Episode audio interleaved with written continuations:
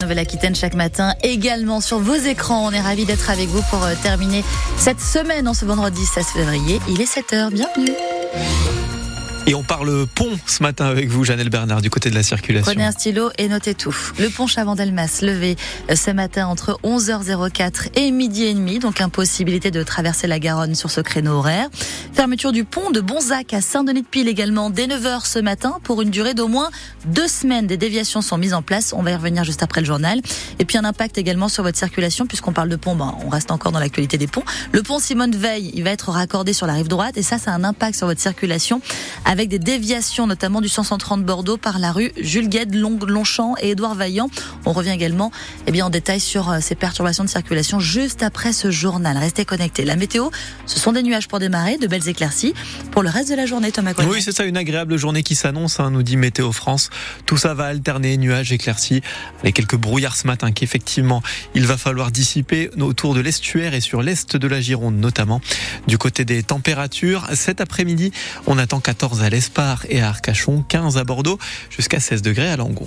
Plusieurs collèges morts en Gironde hier, opération organisée par les professeurs. Qui partent en vacances ce soir, mais ça n'a pas suffi à apaiser leur colère contre la réforme Attal, ce fameux choc des savoirs et sa mesure phare, regrouper les élèves en fonction de leur niveau en maths et en français, et plus globalement contre le manque de moyens dans l'éducation nationale, les postes non remplacés. Hier, les enseignants étaient mobilisés devant plusieurs collèges de Gradignan, Bordeaux, Pessac et du Pian-Médoc, où même les élèves se sont mobilisés à Naël Cagnon. À 12 ans, Solal est un élève de 6e. Devant les grilles bien fermées, il est venu soutenir le personnel de son collège. Il y a beaucoup de classes euh, surchargées, il manque de personnel, euh, on ne peut pas les remplacer. Notamment ici, euh, il n'y a pas de principale adjointe, si je dis pas de bêtises. Marie Bonnefils parle quant à elle d'hécatombe. La professeure de lettres est venue avec le café dès 7h30. Nous avons perdu d'abord notre gestionnaire titulaire, puis notre principale adjointe, puis notre CPE. Nous allons perdre notre psy au 1er mars un service civique qui vient de démissionner et 4 heures de musique qui n'ont jamais été pourvues depuis le mois de septembre. Pour l'heure, c'est un personnel de bonne volonté qui remplace les autres, mais parfois jusqu'à l'épuisement. De nombreux collègues euh, cherchent une reconversion. Myriam Ladjili est prof d'éducation musicale. On tire, on tire, on tire, jusqu'au moment où il y en a un qui craque et il s'en va deux semaines, trois semaines. Pendant ce temps-là, ben, nous on fait des cagnottes, on achète des chocolats pour leur remonter le moral et puis ils reviennent, puis après c'est un autre. Et c'est tout le temps comme ça. Pour se faire entendre, le personnel peut compter sur le soutien de parents d'élèves comme Marjorie. Son fils est en quatrième. Est-ce que vous pouvez me lire ce qu'il y a écrit sur votre pancarte alors, euh, classe surchargée, personnel non remplacé, nous refusons de créer des générations dégradées. Collège mort. Jusqu'à présent, leur courrier au rectorat était resté sans réponse. Les services de l'éducation nationale les recevront le 5 mars prochain. Et en plus de ces opérations collège mort devant les établissements, une centaine de professeurs et de parents ont manifesté hier devant le rectorat de Bordeaux. Le but, ce n'est pas d'embêter les gens, assure le syndicat Sudrail. Il y a juste un sujet de meilleure répartition des richesses à la SNCF, dit Julien Trocaz ce matin sur France Info, le secrétaire fédéral du syndicat. La grève des contrôleurs va vous toucher. Si vous prenez le TGV ce week-end, vous avez peut-être déjà reçu d'ailleurs le fameux SMS pour vous prévenir que votre train était annulé. Ce sera le cas aujourd'hui pour 23 TGV Paris-Bordeaux sur 35, les deux tiers, 19 Bordeaux-Paris sur 31, un train sur deux à l'arrêt pour les Bordeaux-Toulouse, quasiment pas d'impact sur les TER. Bordeaux-Toulouse en train, ça devrait se faire en une heure seulement en 2032. Oui, enfin dans le scénario optimiste, hein, celui de la LG la ligne à grande vitesse entre les deux capitales du Sud-Ouest. Malgré les oppositions, il y a d'ailleurs une manifestation aujourd'hui à l'Aréole. Les travaux ont commencé dans les villes qui devront être traversées par la ligne, comme à Saint-Médard-d'Héran, par exemple, où huit maisons sont en cours de destruction.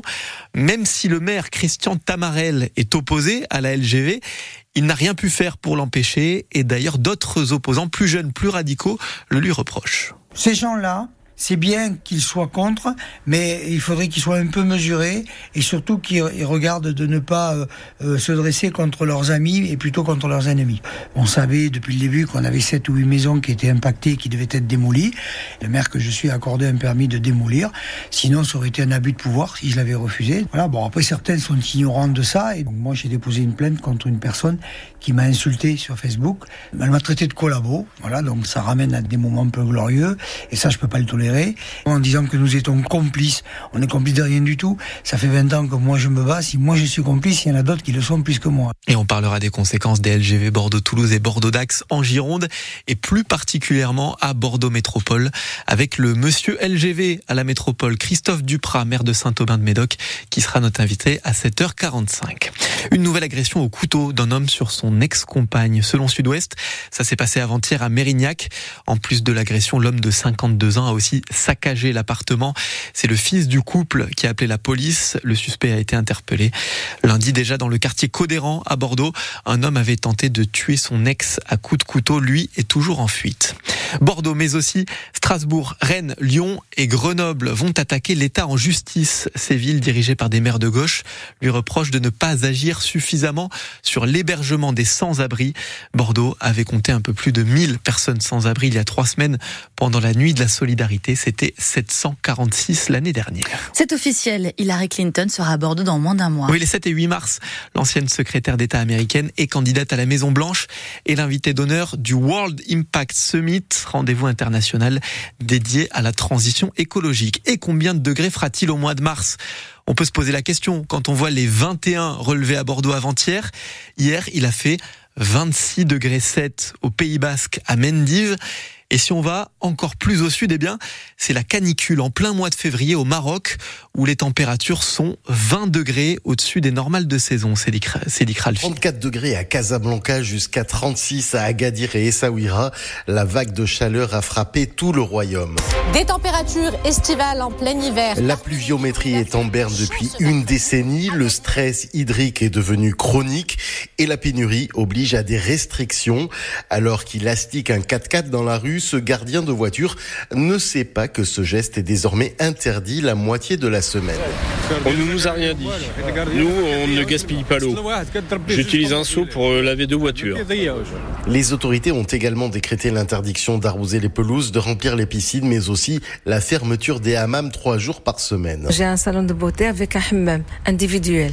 Je l'ai lu dans les journaux, on l'a dit à la télé. Il faut pas faire travailler le, le hammam le lundi, le mardi et le mercredi à cause de la pénurie d'eau. Usine de dessalement d'eau de mer, autoroute de l'eau, passage de l'agriculture au goutte à goutte, le Maroc est engagé dans une course contre les effets du changement climatique. Reportage de Cédric Ralfi pour France Bleu Gironde. En foot, Kylian Mbappé va quitter le PSG à la fin de la saison. Le capitaine de l'équipe de France l'a officiellement annoncé à son club. Pas d'indice sur la future destination, mais le Real Madrid est le favori pour l'accueillir. D'ailleurs, l'ancien Girondin Aurélien Chouameni, qui joue au Real, a tweeté hier des pop-corn comme pour marquer le début de la saga. En rugby, cette fois-ci, un nouveau très jeune joueur de l'UBB appelé en équipe de France, le troisième ligne Marco Gazzotti, 19 ans, va préparer avec les Bleus le match contre l'Italie dimanche prochain. Il rejoint donc ses six coéquipiers à l'UBB, appelés depuis le début du tournoi des six nations. Et puis il y a du hockey ce soir à la patinoire Mériadec. Les boxers de Bordeaux reçoivent Briançon, dernier de la Ligue Magnus. C'est à 20h15. Il reste encore cinq matchs de championnat. Les Bordelais sont déjà assurés de participer aux playoffs. life